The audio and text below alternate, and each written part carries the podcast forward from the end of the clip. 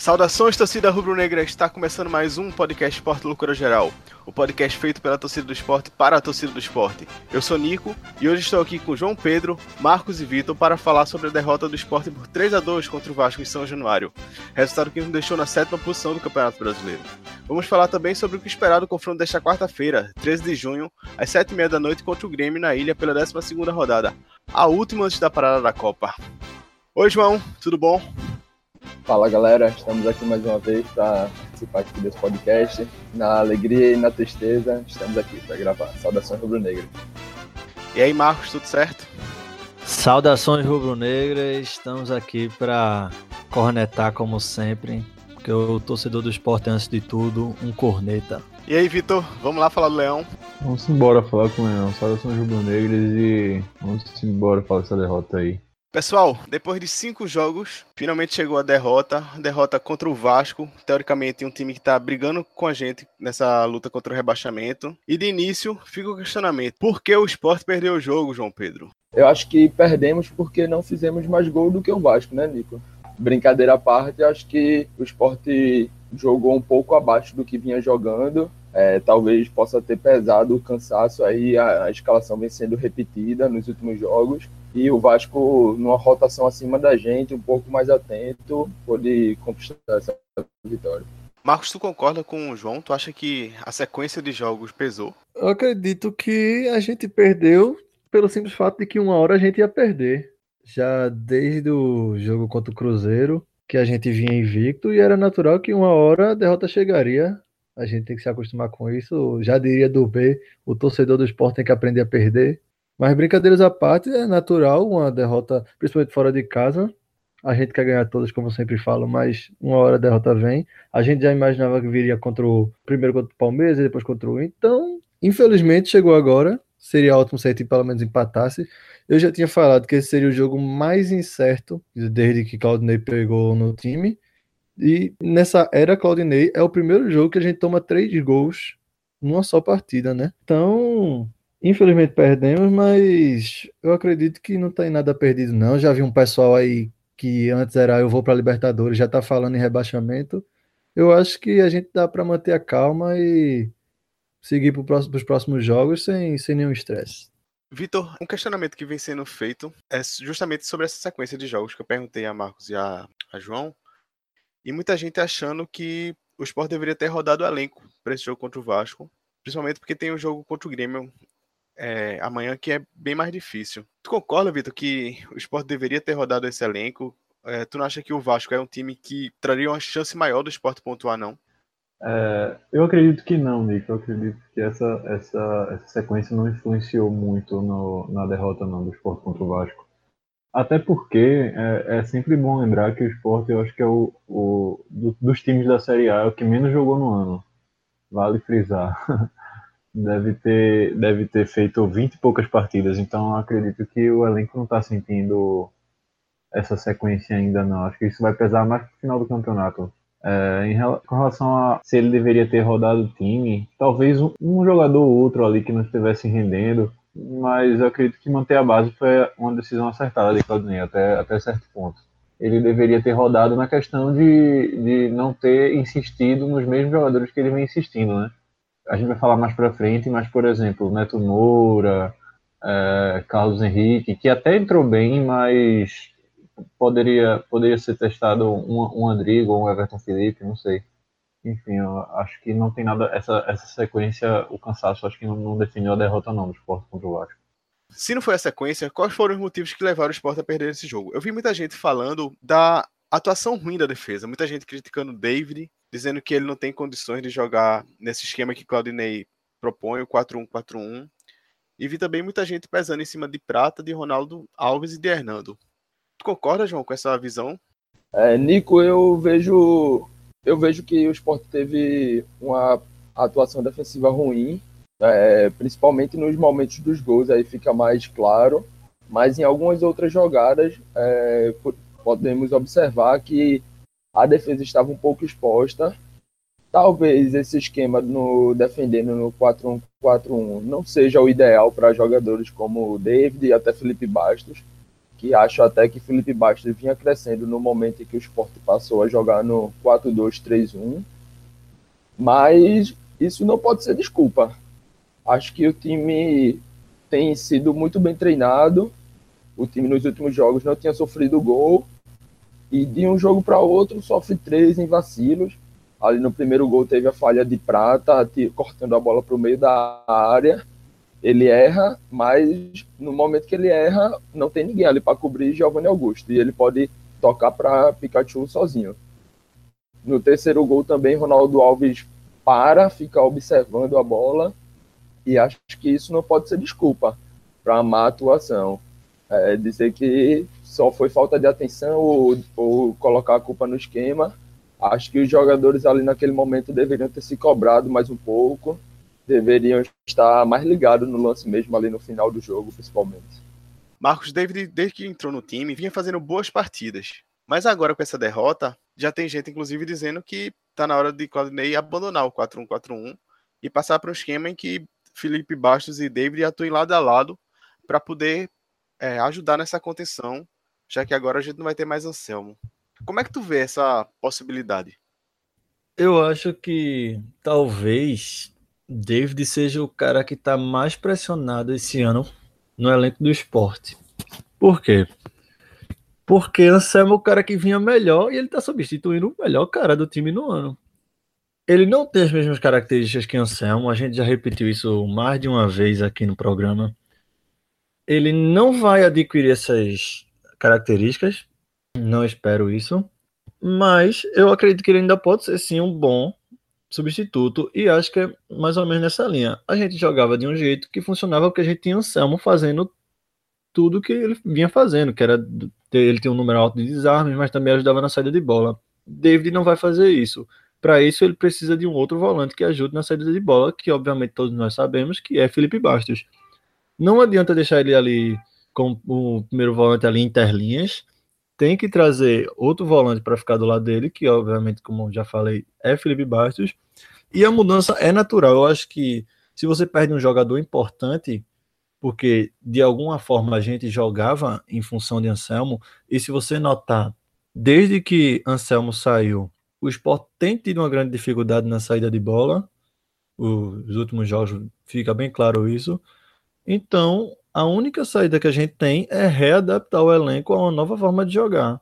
Que não é uma forma tão difícil. Eu acho que vai ser bem tranquilo para eles absorver essa, essa nova forma de jogar. E, infelizmente, David vai ter que segurar um pouco ou, ou elevar muito o nível, que eu acho difícil porque é o cara que só jogou o Paranaense e não vinha jogando tanto no Atlético. Ou ele vai ter que pipocar e mostrar o futebol nível seleção para a torcida se acalmar ou ele vai fazendo ali o feijãozinho com arroz, que eu tenho gostado, e vai dar tudo certo, desde que, obviamente, Claudinei Oliveira já tenha tido a sensibilidade de perceber que não está dando certo desse jeito e mude a forma de jogar do esporte. Não, não acho que seja nada grave, não. Quanto a torcida pedir para ele já sair ou até mudar algumas coisas, você pode ver que a torcida já estava reclamando de David só porque ele errou um chute contra o Internacional, que o cara é volante, está ali para marcar, desarmar e ajudar na, ali atrás e o pessoal tava já socando, metendo o pau no cara por causa do por causa de um lance de ataque. Acho que com o tempo, principalmente agora com essa parada de Copa, acho que vai dar para o próprio Claudinei corrigir isso aí sem, sem muito trabalho. Vitor, e quanto a Felipe Bastos? No programa passado a gente até falou que ele seria naturalmente o cara que poderia vir a substituir Anselmo é, na liderança do, do, time, não na qualidade técnica, mas pelo menos na liderança e poderia dar uma estabilidade ali no, no meio de campo. Mas nesse jogo contra o Vasco, além dele não ir tão bem, ele levou uma pancada, acho que no final do primeiro tempo, e foi substituído logo no começo. Tu acha que Claudinei acertou nessa substituição? Que o Felipe realmente merecia sair nesse jogo? Uh, acredito que sim, acredito que sim, Nico. Eu acho que ele saiu muito mais pela pancada mesmo, como você citou. O que corroborou a, a, a, má partida de Felipe Bastos também foi a má partida do, do, da, do, da, defesa do esporte, né, do setor defensivo. É, David jogou muito mal contra o Vasco. O Gabriel não, não foi tão mal assim ofensivamente. Ele estava tentando criar, buscar espaço, flutuando para o lado direito, para o esquerdo. mas defensivamente também não, não apareceu muito, não ajudou muito os volantes, sobrecarregou a defesa. Acho que o Vasco, é, no, pelo menos no primeiro tempo, teve chance de chegar ao gol do esporte muito fácil. O time estava jogando espaçado, dando, dando, dando brecha para os meios ofensivos do, do, Vasco. E acho que isso ajudou muito o Felipe Baixo ter, ter, um, ter uma má partida assim, né? Mas eu acredito que ainda vai ser essa liderança é, um pouco mais técnica ali no meio com a, com a saída de Anselmo o, o jogo contra o Atlético Paranaense mostrou bem isso, né? Não só pelo gol, não só pelo gol foi um golaço, mas pelo que ele jogou em si, fazendo a transição do, da defesa também, gostei muito dele nessa função. E como o Marcos falou, isso vai passar por uma mudança, né? Acho que o Sport vai ter, Claudinei vai ter essa, essa parada para a Copa para reajustar o time ali na, no meio.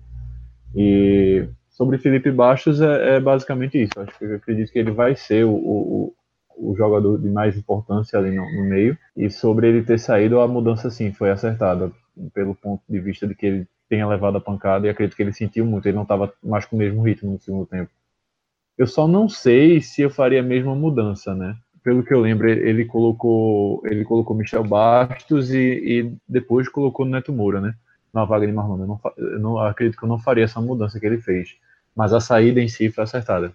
Vitor mencionou aí Gabriel que não foi tão bem, mas eu acho que até antes dele tem dois caras que precisam se ligar mais no jogo, que contribuíram muito para essa partida ruim da defesa, que são Marlone e Rogério. Marlone já vem alguns jogos a gente vem reclamando dele aqui, e Rogério realmente não fez uma partida muito boa.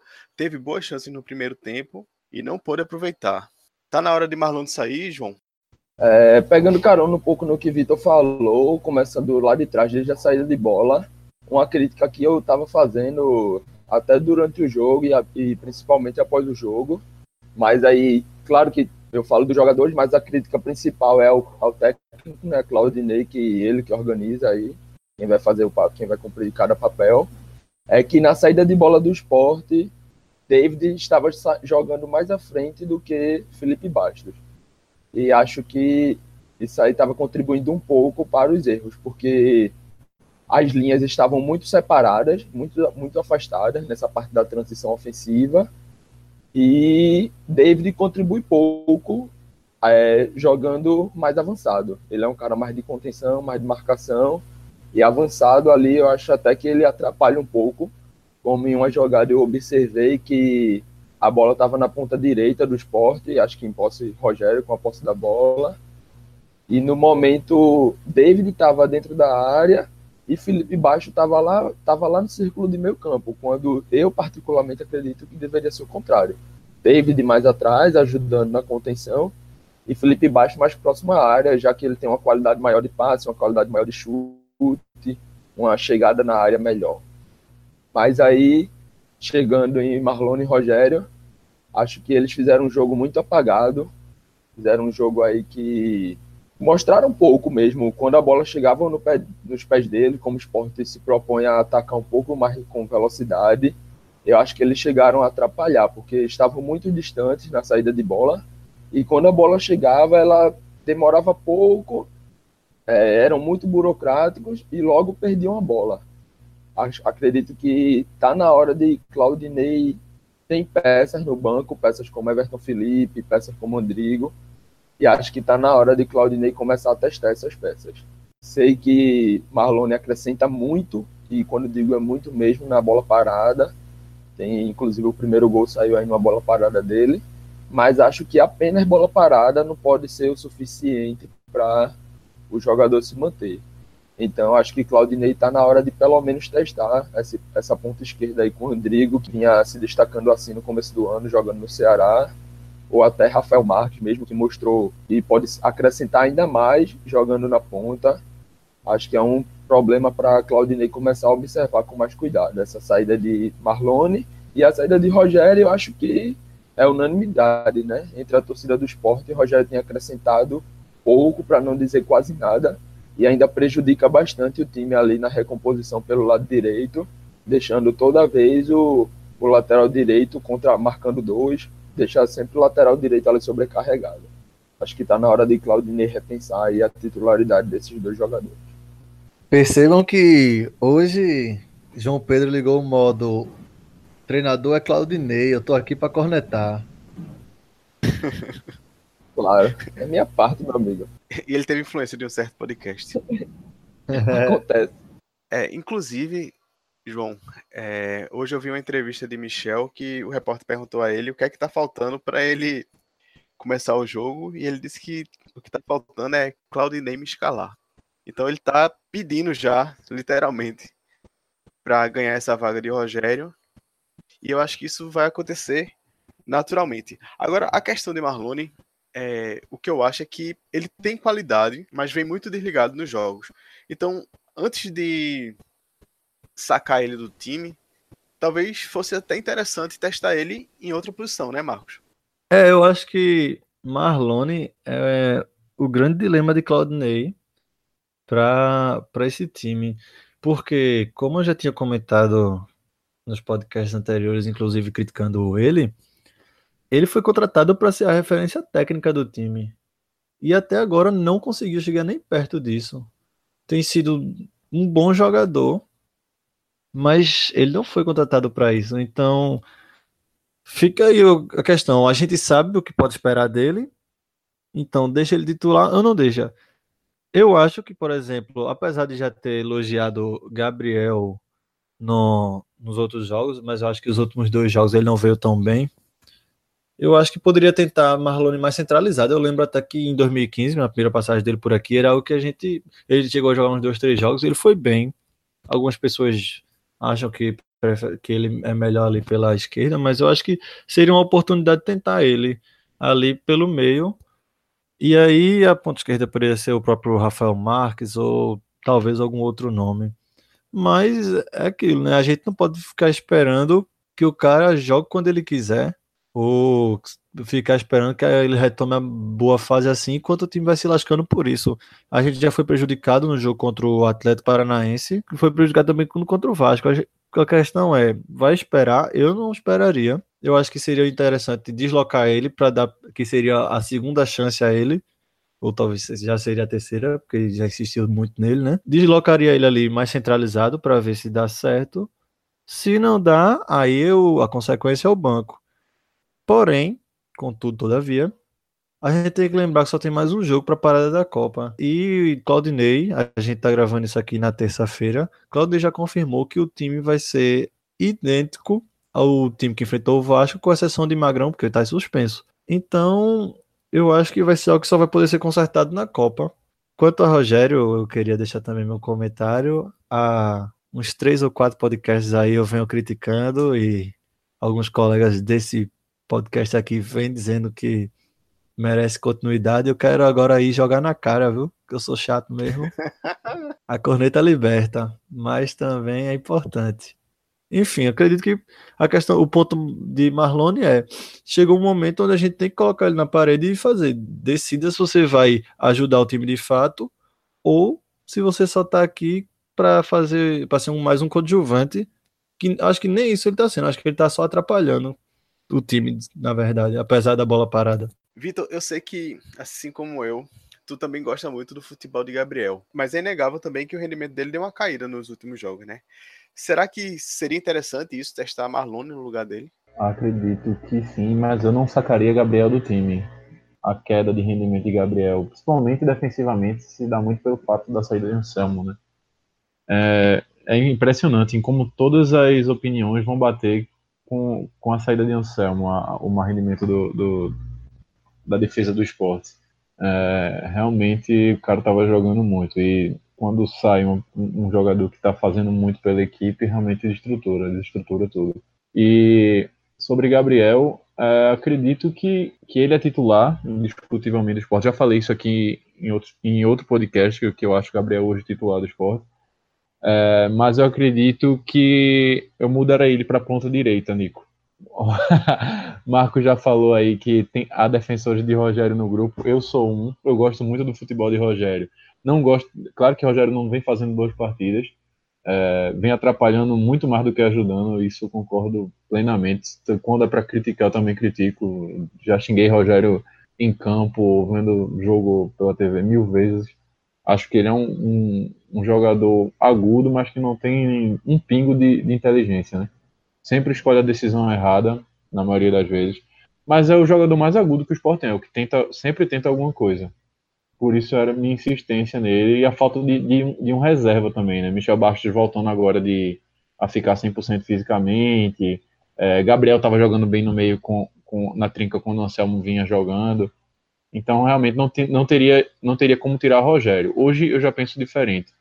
É, eu já, eu já, tinha, já tinha adiantado que Rogério ia perder essa posição naturalmente durante o campeonato para Michel Bastos, mas acredito que a hora de perder para Gabriel. Para esse jogo, testaria Marlone no meio, como vocês mesmos frisaram. Acredito que Marlone é. Hum, não sei, não sei porque, o que se deve a essa má fase dele, porque ele não aparenta estar cansado fisicamente. É, é como o Nico falou, acho que é muito, muito falta de atenção, é muito errinho bobo, é muito jogador passando assim do lado dele, correndo, e ele não, não faz o esforço para marcar não realmente é inexplicável essa, essa falta de, da boa fase de Marlone. Não justifica ele continuar no time realmente pela bola parada, mas ele tem muita qualidade, né? Todo mundo sabe a qualidade que Marlone tem. E tecnicamente, acho que ele e, e, e Michel Bastos são os dois melhores jogadores tecnicamente. Então, pela qualidade, eu manteria Marlone. Acho que ele realmente pode ditar um jogo assim complicado, ele pode arrumar alguma coisa. É, mas Gabriel, voltando à pergunta, Gabriel, eu, eu não, não tiraria ele do time, Nico. Colocaria ele na ponta direita e sacaria Rogério. João, e as substituições? Claudinei começou tirando Felipe Baixo para colocar Michel. Depois ele tirou Marlone e Rogério para entrada de Neto Moura e Carlos Henrique. Tu acha que essas substituições tiveram influência no resultado da partida? O, eu acredito até que Claudinei tenha demorado um pouco a substituir, porque o time começou muito mal, é, saiu perdendo no intervalo, todo mundo esperava ali que ele colocasse o time um pouco mais para cima, deixasse o time um pouco mais rápido, e ele voltou do intervalo com o mesmo time. É, um pouco depois ele colocou aí Michel Bastos no lugar de Felipe Bastos e foi aí onde o time começou a crescer. Em seguida acho que ele colocou Carlos Henrique né, no lugar de Rogério e depois disso, um pouco depois, o Sport conseguiu o gol e a minha grande crítica vem agora, na última substituição, já próximo lá dos 40, 40 e tantos minutos, quando ele tira Marlone para colocar Neto Moura. E olha que eu venho aqui criticando o Marlone, mas mais uma vez eu acho que no momento em que ele colocou Neto Moura, ele aceitou aquele resultado, ainda com algum, alguns minutos de jogo a rolar. Acho que ele colocou Neto Moura com a intenção de ganhar ali um pouco mais no meio campo, ter um pouco mais da posse de bola e apertar um pouco na marcação. Mas o que aconteceu foi o contrário. O esporte continuou dando algumas brechas, continuou desatento e levou o gol. Eu acho que, não digo que a derrota foi diretamente ligada às substituições, porque duas delas eu até concordei muito. A terceira que eu não teria. Eu teria colocado, talvez, se fosse para segurar mais, teria colocado um volante de mais pegado, até do Durval ali um pouco mais adiantado. Mas eu acho que a entrada de Neto Moura deixou o time um pouco mais desatento. É, talvez com outro jogador o time pudesse até ter buscado a vitória. Mesmo que não tivesse vindo a vitória, mas a bola estando sendo mantida um pouco no ataque, poderia é, não ter acontecido o lance do terceiro gol, né? Eu não coloco a derrota diretamente nas substituições, mas é, acho que poderia ter sido evitada com uma substituição ali diferente. Talvez o time tivesse um pouco mais atento com a entrada de outro jogador. Marcos e Neto Moura, hein? Começou o ano bem, chegou a entrar bem em alguns jogos na Série A, mas vem de novo numa sequência ruim, numa sequência sonolenta.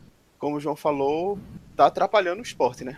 É, né? Neto Moura é o jogador mais irregular do, do esporte atualmente, né? Todo mundo sabe do potencial que ele tem, mas é um jogador que não tem pegada, como o próprio João falou aí.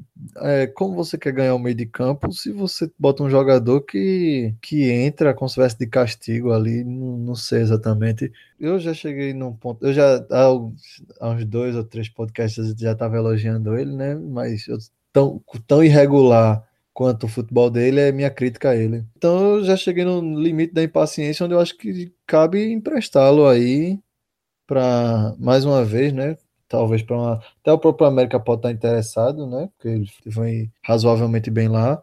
Ou para um time de Série B. Não adianta você ficar dando. O que eu falei para Marlone. Não adianta você ficar dando chance para um jogador que não quer aproveitá-las ou não demonstra querer. Mas, como ele ainda é um rapaz novo, acho que dar rodagem para ele seria interessante. Até para ele adquirir uma maturidade. Não, se ele não está adquirindo maturidade aqui, talvez ele possa adquirir em um outro canto. Acredito que seja nessa linha aí.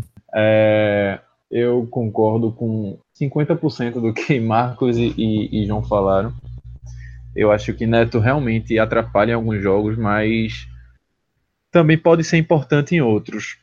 É, há duas partidas atrás, há duas rodadas atrás, Neto foi fundamental, ao meu ver, né? É, no empate do, do esporte contra o Internacional, lá no Beira Rio. É, acredito que a entrada dele foi realmente fundamental para o esporte segurar ali o resultado. É, depois fez, fez uma, uma partida nula contra o Cap, mas não tem como dizer que foi mal porque ele jogou cinco minutos, né? Dos sete minutos, eu acho, oito desse último jogo. Todo mundo sabe a, como o Neto entra dormindo nos jogos e como a sonolência e a falta de, de intensidade de Neto. Mas a gente tem, tem que entender que tem que ter, ter paciência.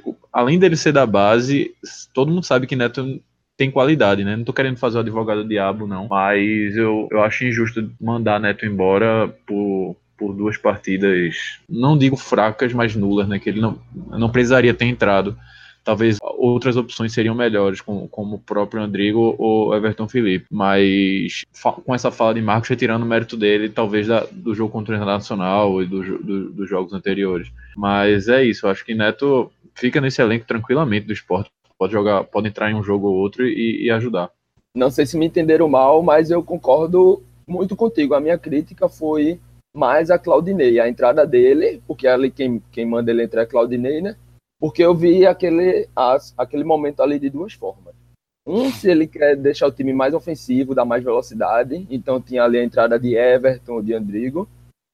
Ou se ele quer segurar o resultado, deixar o time com mais pegada ali naquele momento então ele teria que colocar outro volante de ofício ali, um volante mais pegador, né? Por exemplo, podia ser Fabrício, Nonoca, Ferreira, só que nenhum desses estava nem no banco de reserva, né? Uma coisa que chamou até a atenção. E na, quando o esporte colocou a lista de jogadores relacionados para a partida, o esporte só colocou David Felipe Baixo, que foram titulares, e Neto Moura. Só que na minha visão, Neto Moura é mais um meia. E tendo isso em vista, aquele meia mais clássico, que segura mais a bola, tem um toque mais, mais refinado ali, o último toque, eu acho que ele fica facilmente nesse elenco do esporte, mas ele tem que ser melhor utilizado. Ele não pode ser aquele jogador ali da cabeça de área, nem aquele jogador de velocidade ou que vai dar mais pegada. Ele tem que ser utilizado como, como as características dele, como um meia que de bom passe, mais lento. Mas aí é um problema do técnico Claudinei, né? Isso aí não é comigo. Eu quero fazer o promotor do diabo aqui. Quando eu falei quanto a o empréstimo de Neto Moura, e eu reitero, não foi porque duas partidazinhas que ele vem mal, não. É pelo ano todinho, porque o, a base que a gente está usando para defender Neto Moura é pelo futebol que ele apresentou nos dois jogos ali contra o Inter e eu não lembro o outro. Mas tirando isso, ele não mostrou nada acima da média ou nem em alguns casos nem próximo da média.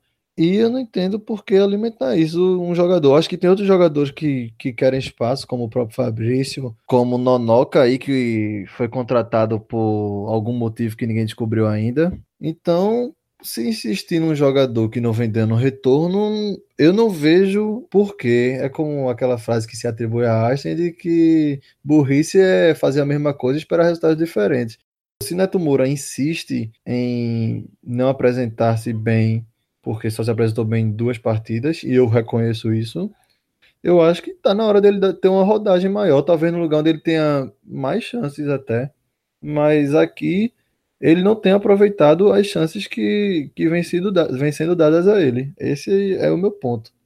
Uma última coisa que eu queria perguntar a vocês para encerrar esse tópico do Vasco é sobre esses gols que o Sport vem levando no final dos tempos, né? No primeiro tempo levou um gol depois dos 44 e no segundo tempo também levou um gol depois dos 44. Inclusive, Claudinei dessa vez chamou atenção, né? Falou que tem se tornado corriqueiro a equipe sofrer esses gols no final do jogo. Frisou até aquela questão do jogo contra o Palmeiras, que o Sport sofreu um pênalti, mas que Magrão defendeu.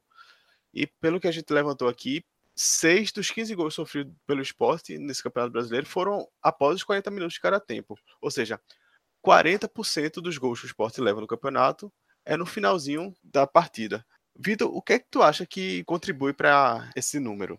É, tá se tornando uma coisa corriqueira e inexplicável até, viu, Nico? Porque não é de. Eu acho que é muito. Eu vou, vou, vou seguir uma linha aqui que pode parecer uma viagem, mas eu tô começando a crer nisso, porque a gente fala, pega, você citou os números, é evidente que o esporte tem deficiência de segurar o, o, o resultado nos, nos, minutos finais de, de cada tempo, é, mas eu acho que eu tô começando a achar que é os perfis, os perfis mesmo dos jogadores da defesa. Uh, não é só desatenção, porque isso vem, isso não vem desse campeonato, né? É, eu lembro muito que, que ano passado e, e 2016 a gente sofria dos mesmos problemas, mas a gente passava o pano porque a gente não tinha uma, uma defesa competente. E se botava muito, muito nisso da, na má fase de Durval, ou na, numa má fase de Henriques, ou enfim, na nossa, na nossa dupla de volante que a gente já teve Serginho e outros, outros perebas que passaram por aqui. Eu estou começando a achar que é perfil mesmo. Acredito que os jogadores não têm a, a mentalidade ainda sei lá, suficiente, a experiência de, de, de ter a frieza de numa, numa, numa, certo, numa certa jogada se portar. O, o, gol que o Sport levou, por exemplo, contra o Vasco foi um gol de juvenil.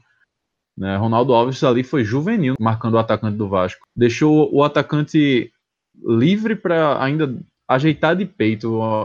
Ele tinha todo o espaço do mundo para interceptar ou, ou, ou, botar o corpo assim na frente, para ele não, não ter aquele não ter aquele minuto de para ajeitar a bola. Quando eu vi o jogador ajeitando, o jogador do Vasco ajeitando a bola para Pikachu chutar de fora da área, eu já olhei, eu tava assistindo o jogo com o Hugo, eu olhei para Hugo e fiz, fudeu. Porque eu vi, eu vi ele jogar em câmera lenta e, e, eu acho que eu acho que falta frieza aos jogadores do esporte. O, o único que, que é, joga a bola pro, pro lado que jogo é de campeonato é Hernando na defesa. O resto, Prata me, me, me deixa muito irritado, porque Prata nunca, nunca tem esse recurso de, de tirar a bola, ele sempre quer sair no toquinho. Sander tá, também tá com, a, com, a, com, essa mesma coisa de tentar sair jogando. Hernando é o, o, zagueiro mais sério. Precisa fazer a falta, a gente faz. Vai jogar essa, vai isolar essa bola, a gente isola. Quantas vezes a gente já viu Ronaldo Alves errando e consertando ou não depois? né? É, justamente por essa falta de frieza, essa falta de. Eu acredito que esses gols levados é muito, vai muito na experiência do jogador. Viu? Eu acho que o esporte precisa. Se não quiser, se não quiser levar mais esses gols bobos, ou, ou o Claudinei vai ter que treinar essa equipe muito bem no setor defensivo, ou já estou achando que o esporte precisa contratar mesmo, contratar. É, não tem como um, um time chegar longe numa Série A que é tão disputada com, com jogadores assim tão, tão cruz, não. Eu gosto assim, dessas cornetas bem pesadas já. Perdeu, aí já tem que contratar. É. Falando de mini neta, manda uma dessa, tá vendo? Em off eu já tava conversando com o Nico sobre, sobre isso. E é, eu acho que a explicação é um pouco nesse viés que o Vitor fala, mas algo em questão de circunstância de jogos. Porque se você notar, todos os jogos a gente vem sofrendo, não é só os gols, é pressão no final do jogo. Contra o Atlético Paranaense, quem estava na ilha sofreu que acho que cardíaco saiu no limite ali.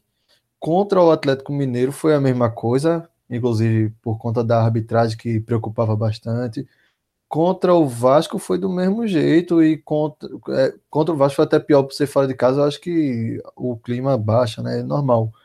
Então, assim, depois a gente pode até pegar a estatística para analisar, mas a pressão que o esporte sofre durante o jogo e principalmente no final é muito grande. Então, talvez a questão seja uma postura coletiva, mas no final dos jogos não acho que tem a ver com, a, com o treinador recusar a capa, mas sim com ele no final do jogo começar a alertar os jogadores, pessoal, vamos mais para frente, porque é como se no final do jogo, até como o João Pedro falou, é, O Claudinei colocou o Neto meio que aceitando o placar, mas não pode se fechar lá atrás, tem que se fechar no meio de campo.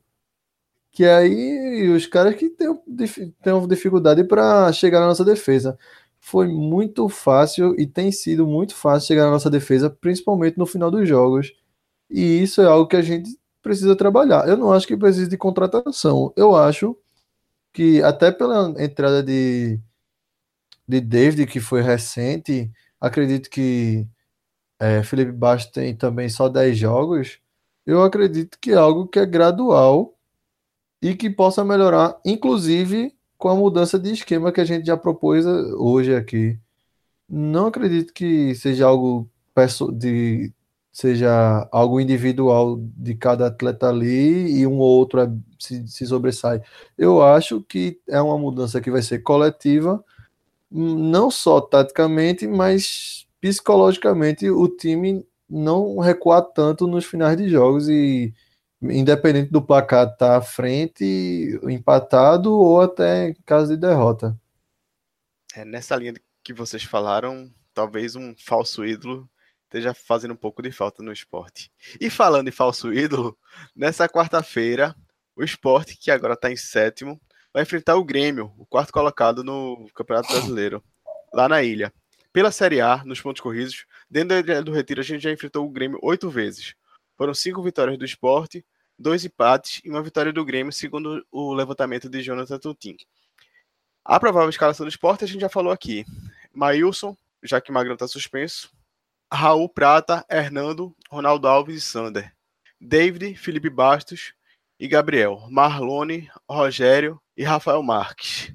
João, eu queria começar contigo fazendo uma pergunta. Magrão não vai poder jogar porque está suspenso. Mailson vai trazer confiança pra gente enfrentar esse Grêmio? Olha, Nico, eu acho que, assim, Magrão é insubstituível, né? Não à toa que é o maior ídolo da história do esporte. Acho que Mailson, quando entrou, quando foi provado, mostrou que pode ser esse nosso goleiro reserva, a princípio. Não sei se um titular para 38 jogos numa Série A, mas ele mostrou que quando entrou ali, se bem protegido, quando precisou fazer uma defesa ou outra, ele deu conta do recado, né? E tá aí de contrato renovado. Eu acho que não é nada para a gente comparar a Magrão, não chegar ao nível de confiança que Magrão traz, mas também não é nada para a gente ficar com medo por ter por ter Maílson ali no gol, né? Medo a gente tem que ter de Agenor.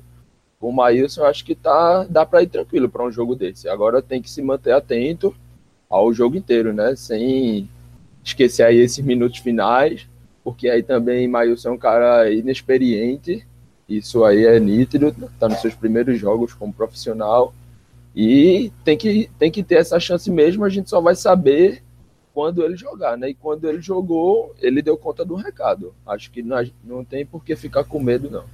Rapaz, a Genô tá caladinho na dele, levou um murro desse bicho. Aqui é tapa, meu amigo. Mereceu o Grêmio vai vir para a ilha com Marcelo Groi, Léo Moura, Bressan, Paulo Miranda e Bruno Cortez. Arthur, Cícero e, e Renato está com a dúvida entre Tassiano ou PP, já que provavelmente Ramiro não vai jogar. Lima, Tony Anderson e André. Renato parece que gosta de jogar com o time reserva aqui na ilha, né, Marcos? Eu acho que a gente tem que reforçar essa amizade com o Grêmio pense nos caras que gostam de nos ajudar. Eu não sei o que é que aconteceu, mas eu agradeço, porque mais uma vez a gente vai pegar um time reserva é, sem Luan, sem Kahneman, sem Maicon, sem Everton, que é o Cebolinha. Eu não tenho nada a reclamar. Eu espero que mantenha assim. Eu estava olhando esse suposto time que deve vir. Eu, sinceramente, só acho que tem dois ou três jogadores ali que realmente sejam de alto nível, o resto é mediano para baixo. Então, é um, uma escalação, a escalação do Grêmio é uma escalação que, que motiva e anima o torcedor do esporte. Essa é a minha visão, pelo menos, desse humilde corneteiro do, da torcida do esporte. É só o fato de eles virem sem Everton já ajuda bastante, porque para mim Everton é um dos melhores jogadores do Grêmio nesse começo do campeonato, inclusive foi o autor do gol da vitória contra o América na rodada passada, né, Vitor? Eu concordo. Tirou o torcedor do esporte, tirou aquele peso. Porque com todos os rubro-negros que eu conversei, inclusive no, no, nosso grupo, a gente já não contava tanto essa vitória na conta, né? Não dava, não botava essa vitória na conta. Eu já tô falando como se o esporte fosse ganhar. Mas a esperança, pelo menos, dos três pontos há, depois dessa que saiu essa escalação do Grêmio. Mas é isso. É, o torcedor do esporte estava desanimado com, com, com esse jogo, que achava que seria pedreira. Talvez não seja mais tanta pedreira assim, né? Como o Marcos falou, o, o time do Grêmio não tem tanta. não vem com tanto. com aquele elenco recheado, né? Não vem tantos jogadores de, de, de, de muita qualidade técnica. Eu acredito que um ou outro assim vai, tem, tem, faça alguma diferença, o próprio Groi, né? É, Bressan vem bem, tem Bruno, Corre, Bruno Cortes, que se encontrou no Grêmio, não sei como, o Mr. Habibs. É, Arthur, que para mim é um craque, e mais a ausência de Cebolinha, Everton, que é Everton, né? Everton Cebolinha, Luan, Maicon já, já ajuda muito o esporte. Acredito que vai ser um jogo. Vai ser um jogo complicado, mas realmente muito, muito menos complicado do que a gente esperava. Ah, rapidinho aí, pra quem não sabe porque eu chamei Cortez de Mr. Habibs, é porque o cara casou no Habibs. É.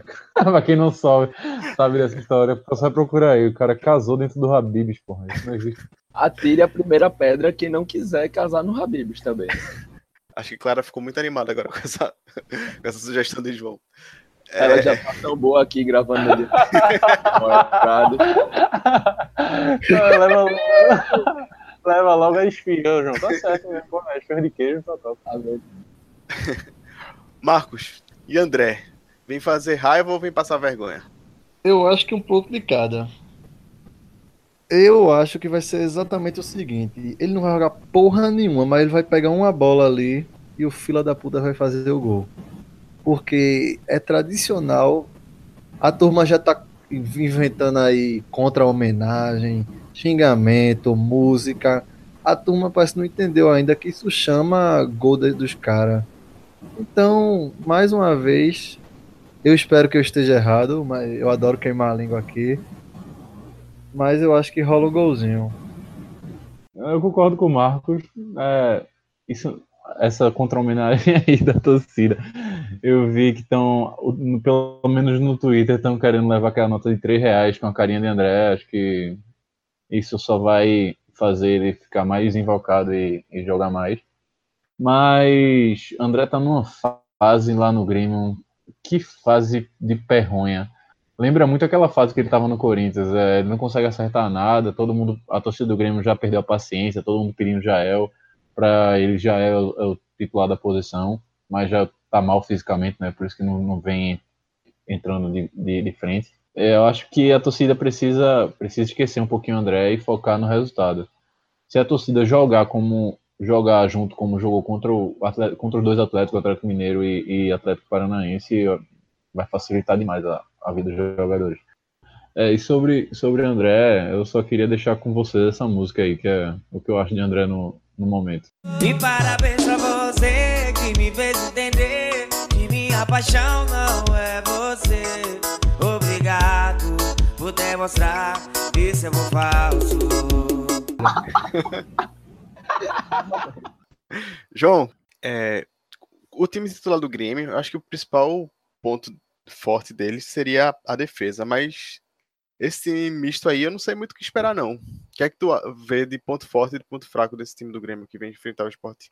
É, Nico, eu acho que esse time do Grêmio, apesar de ser um time bastante misturado, é um time perigoso, né? Quando o, o Tassiano mesmo é um jogador que o Grêmio foi buscar lá no Boa Esporte, um meia que também joga na ponta. Quando ele entrou, quando teve oportunidade, até na Libertadores, aí chegou a marcar gol mas, querendo ou não, é um. O ataque, fora André, é um ataque um pouco inexperiente. E o esporte tem que se aproveitar disso. O Grêmio joga bastante controlando o jogo, joga bastante com a bola no pé, mas quando enfrentou essas defesas mais fechadas, teve dificuldade. E aí no jogo contra o Inter, no jogo contra o Paraná, é, que até Renato Gaúcho saiu falando bastante, né, dizendo que os, os, outros times praticamente não jogaram, mas aí os outros times não tem nada a ver, os times estão lá para conseguir o seu pontinho e Renato Gaúcho que se vire para fazer o time dele jogar e ganhar o jogo. Então eu acho que é, o esporte tem que, sobretudo, se defender, saber que o Grêmio vai ter a bola, vai querer é, controlar o jogo, vai ter chances, mas o esporte não pode se perder com isso. Aí quando tiver a bola, tem que aproveitar que eles estão com a defesa reserva, né? Apesar de Bressan ser um zagueiro muito bom, o Paulo Miranda eu já sou um pouco mais desconfiado. O esporte tem que se aproveitar de ir com velocidade, com clareza ali nas jogadas, né? Sabendo o que tem que fazer com a bola, tem que buscar matar esse jogo. É, fazer um golzinho, eu acho que 1 a 0 já é um placar ótimo, só quero essa vitória mesmo. E também acho que é, vai ser muito difícil ter mais do que duas, três oportunidades. E tem que se aproveitar disso. Na inexperiência do time, apesar de ser um time bom, mas é inexperiente e isso conta. E o ataque do esporte aí com Rogério, Marlone, Rafael Marques, tem que matar esse jogo. Aproveitar, pegar os pontos fracos deles aí, em cima do Paulo Miranda, talvez em cima do Léo Moura, que é um pouco ofensivo, e buscar fazer o gol aí para garantir essa vitória, que eu acho que o caminho, apesar de difícil, é um caminho bem possível para essa vitória. Eu tô impressionado com essa cornetada de João em, em Renato Gaúcho aí. Ele é o treinador ele que se vire. Meu amigo, depois que você falou, eu aderi o modo. O treinador são os caras lá. Eu tô aqui só para comentar mesmo. O caminho é bem por aí, né, Marcos? É tentar marcar um golzinho e se fechar para ver se irrita Renato Gaúcho, porque ele parece que ele não gosta muito não desse negócio do adversário estar tá com a defesa fechada. Desde que não se feche lá atrás, né? Se feche mais no meio de campo, né? Porque fechar lá atrás não tá dando muito certo, não. Mas eu acho que, principalmente nesse final aí, com os problemas que a gente vem criticando, não vão ser solucionados agora. Então, resta jogar como vem jogando nos últimos jogos, obviamente, com exceção desse do jogo contra o Vasco manter o time alerta, com um meio de campo bem encaixado ali, bem fechado, e buscar fazer pelo menos dois gols. Eu acho que um gol não, não é o suficiente, porque apesar dos pesares, o, o Grêmio ainda vem bem e não pode subestimar os caras, né? O Grêmio ainda tá ali entre os quatro, mesmo eu, eu sei que o time que vem é misto, mas a gente tem que aproveitar a oportunidade sem subestimar o adversário. Então, eu acho que é jogar como vem jogando nos últimos jogos mesmo, não não completamente fechado, mas mais um pouco mais recuado, mais contido. Como a gente falou sobre o Atlético Paranaense, por exemplo, é, deixa a bola com eles, mas vamos ter que aproveitar as oportunidades que aparecer. Não pode vacilar, não pode deixar para resolver de última hora. Tem que ser ali na primeira oportunidade já sair matando, até para irritar, porque a gente sabe, pelo menos a gente acompanha um pouco mais futebol, não só do esporte, que qualquer time que está perdendo tem dificuldade de manter a calma e ir para cima sem, sem, sem ser afoito. Então, acho que um golzinho ali no começo já é mais interessante para deixar o, o, o time mais pilhado, né? E Claudinei sabe bem, né, Vitor, se aproveitar disso, né? Porque perdeu do Vasco que o trabalho que ele fez até agora vai ser jogado fora. Exatamente, exatamente. É, é, o, é o principal, o principal, a principal qualidade de, de Claudinei, né? É a, ajeitar a defesa. Acredito que ele vai saber, vai saber montar esse, esse sistema defensivo esperando o Grêmio. Eu acredito que vai ser um jogo bem como foi o primeiro jogo de Claudinei ali contra o Bahia. Eu acredito que vai ser bem naquele estilo o jogo contra o Grêmio amanhã.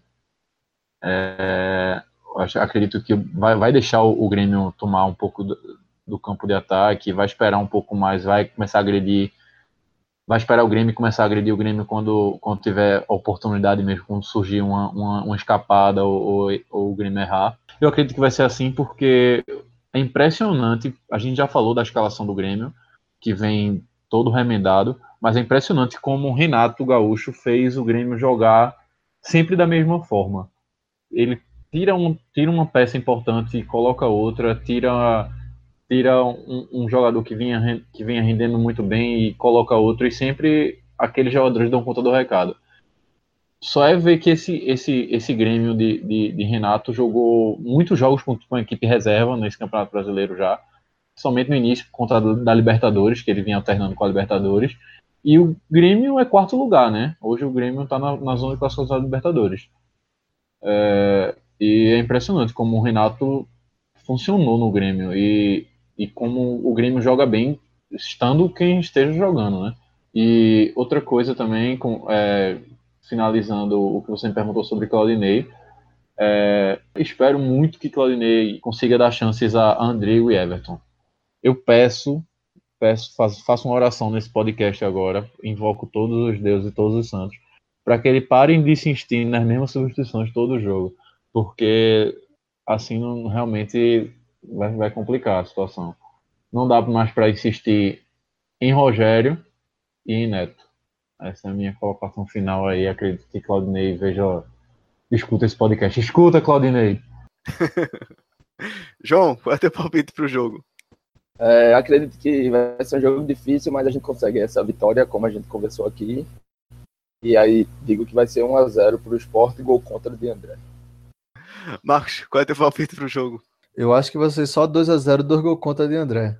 Não, brincadeira. Eu acho que 2x1, porque golzinho de, de André aí é garantido. Se não for de André, vai ser de Jael, porque a lei do ex é forte, mas eu acho que vai ter, o Sport vai conseguir jogar com postura e colocar o time, vai ser um time mais para cima, inclusive porque pelo que a gente está vendo, tá vendo uma grande, um grande movimento da torcida, diferente do que a gente viu no último jogo, que o pessoal deixou para ir em cima da hora, a gente já está vendo desde agora uma torcida mais empolgada. Então acho que o time vai ter, vai estar tá com mais energia para ir para cima do, do Grêmio. Vitor, e o teu palpite? É, eu já acho que vai ser 2 a 1 um, três gols de André. Ele vai fazer dois contras e um a favor. é, e... Não, mas falando sério, eu acho que eu mantenho 2 a 1 um, Acho que vai ser 2 a 1 um. Eu tava bem otimista nos jogos passados, sempre tava dando palpite a favor do esporte. Mas eu acho que vai ser bem difícil esse jogo. Eu vou fechar em 2 a 1 um, só que um jogo bem, bem nervoso. É, eu acho que o placar deve ser bem apertado mesmo. Eu aposto naquele 1 a 0 suado, sofrido, de deixar a gente nervoso até o finalzinho do jogo. Senhores, é isto. Vocês querem dar um, um tchau para alguém especial, João Pedro? É, aqui fui cobrado, né? Tem que mandar um feliz dia de namorados aí para Maria Clara, que tá me cobrando, queria sair para comemorar e tal, mas eu tô aqui cumprindo meu papel e gravando, né? E dar um abraço a todos os ouvintes, toda a nação rubro-negra que está dando esse prazer aí pra gente, está ouvindo bem. Fazer, peço aí que façam com que esse podcast chegue em Claudine Oliveira, em Renato Gaúcho, porque hoje foi a galera foi afiada, não perdoou ninguém. A gente tá aqui para cornetar, para comentar mesmo, e os técnicos que se virem, os jogadores que se viram. Saudações rubro-negra e amanhã vamos lotar a ilha, vamos ganhar no grito, na tapa, na bola o que foi. Saudações. Vitor, pode se despedir? Sim, é um feliz dia dos namorados aos casais aí que estiver ouvindo, a, a, a, todos. E queria desejar um feliz namorados a Beatriz, a Laura, a Maria, a Júlia, a Ana, a Sofia, a Maria Eduarda, a Isabela, a Mariana, a Juliana, a Sofia, a Yasmin, a Rebeca, a Bruna, a Fernanda, a Manuela, a Isadora, a Aline, a Giovana, a Vitória, a Letícia e a Camila. Eu não poderia esquecer da Mariana também. Um abraço a todas e você guardou no coração. Saiba que vocês são únicas para Vitor. Marcos, valeu aí. Até a próxima.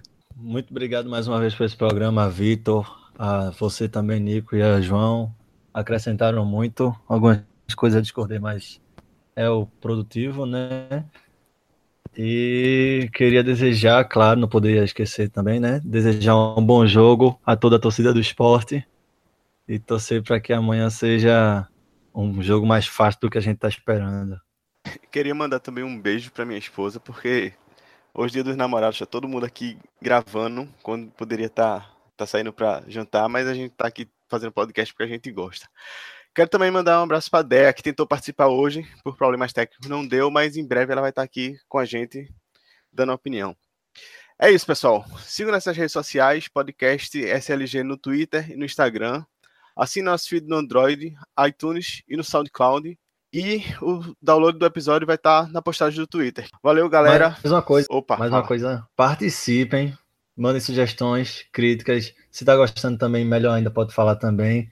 Acho que a gente faz isso, como a gente sempre fala, que é de torcedor para torcedor, mas a gente não quer enviar só uma mensagem, a gente quer debater. Acho que é interessante a gente levantar isso aí, pedir para a galera, pode falar se está gostando, se não está gostando, se o, o, que acha que, que pode mudar, o que a gente pode falar mais. Eu queria só deixar essa mensagem aí, porque eu acho importante a participação da galera, porque o podcast é para eles. É isso aí, sigam a gente lá no Twitter, no Instagram, podem comentar, podem cornetar a gente, e sempre que puder a gente vai responder e está aberto sempre ao debate. Valeu, galera, bom jogo para todo mundo, saudações rubro-negras, tchau, tchau.